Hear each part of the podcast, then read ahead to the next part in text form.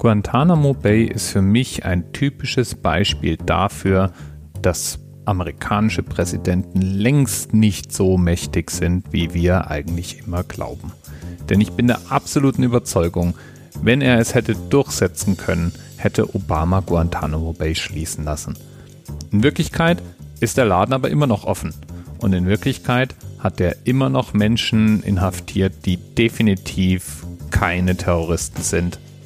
Mal ganz davon abgesehen, dass man Menschen nicht einfach so ins Gefängnis stecken darf, egal welche Anklage gegen sie vorliegt, ohne dass es ein dazu passendes rechtsstaatliches Verfahren gibt. Aber so weit wollen wir jetzt mal gar nicht gehen. Häftling 282 Hachiakba ist chinesischer Bürger. Und er wurde in Guantanamo wie so viele andere eingeliefert unter Terrorismusverdacht.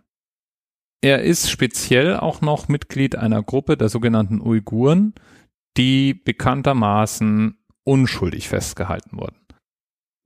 Hatschakba hat laut der Wikipedia sein Habeas Corpus 2008 gewonnen. Das heißt so viel wie ein amerikanischer Richter hat ihm Recht gegeben und bestätigt, dass er zu Unrecht inhaftiert worden war.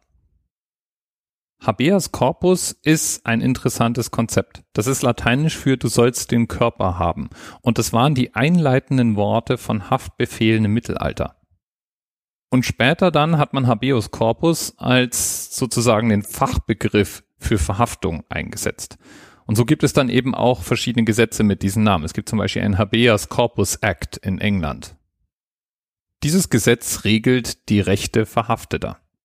Man darf also nicht einfach verhaftet werden und dann ist man der Staatsmacht ausgeliefert, sondern Verhaftungen haben nach einem ganz bestimmten kodifizierten Schema abzulaufen.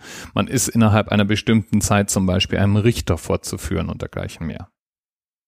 In Deutschland gibt es auch Habeas Corpus Garantien, die nach Artikel 104 des Grundgesetzes auch per Verfassungsbeschwerde geltend gemacht werden, weil sie grundrechtsgleiches Recht sind. Und international gilt das Recht auf Schutz vor willkürlicher Inhaftierung zumindest mal in der Europäischen Menschenrechtskonvention als absolutes Menschenrecht, Artikel 5 in dem Fall. Insbesondere das Verschwindenlassen von Personen ist inzwischen auch durch ein eigenes Gesetz als Verbrechen gegen die Menschlichkeit definiert. Da geht es also um Rechte, die wir hier bei uns selbstverständlich finden, dass man eben nicht einfach mal willkürlich verhaftet und ins Gefängnis geworfen werden kann. Und dass man, wenn man denn im Gefängnis landet, auf jeden Fall ein Richtervorbehalt notwendig ist, um mich da länger festzuhalten. Solche und ähnliche Regelungen die sind eben ein Kennzeichen eines modernen Rechtsstaates. Und natürlich gelten solche Rechte auch in den USA. Es gab allerdings Ausnahmen. Zwar war das willkürliche Verhaften auch in den USA seit 1789 in der Verfassung untersagt, aber es gab die Möglichkeit, im Falle einer Invasion oder von fortgeschrittenen Kriegshandlungen dieses Recht aussetzen zu können. Und etwas ähnliches hat man dann eben auch im Rahmen von Guantanamo gemacht, um die Häftlinge von Guantanamo daran zu hindern, zivilrechtlich gegen ihre Inhaftierung vorzugehen. Abschließend kodifiziert wurde das dann eben auch noch durch genannten Barack Obama, der das nationale Verteidigungsbevollmächtigungsgesetz 2012 unterschrieb. Und das ist besonders deswegen pikant, weil Obama selbst ja Verfassungsrechtler ist. Und da haben wir wieder diesen Zwiespalt zwischen der Macht des amerikanischen Präsidenten und der Ohnmacht, die in seiner Rolle steckt. Denn einerseits wollte Barack Obama erklärtermaßen von Anfang an Guantanamo loswerden und es war seine erste Executive Order, die er auf den Weg brachte. Und andererseits war er, obwohl er Verfassungsrechtler war, obwohl er eigentlich ja für eine eher freiheitliche Auslegung des Rechtsrahmens steht, mehr oder weniger dazu gebracht, ich will nicht sagen gezwungen, weil gemacht hat es dann schon selber, ein sehr umfassendes Aussetzen von diesem wichtigen Grundrecht zu unterzeichnen.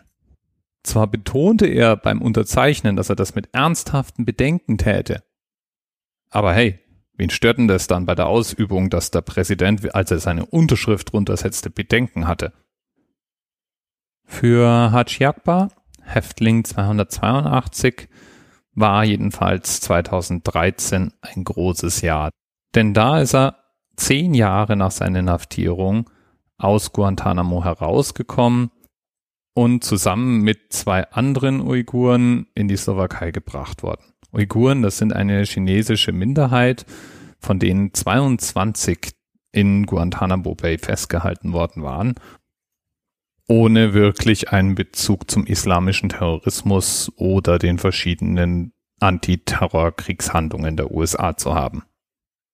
Was die Slowakei jetzt nun mit diesen Gefangenen gemacht hat, das konnte ich leider nicht rausfinden. Ich hoffe mal, dass er jetzt frei ist.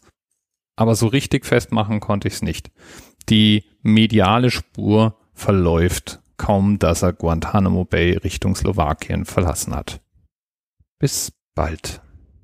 TMRS 10, 9, 8. The experience of 47 individual medical officers. Was hier über die Geheimzahl der Illuminaten steht. Und die 23. Und die 5. Wieso die 5? Die 5 ist die Quersumme von der 23.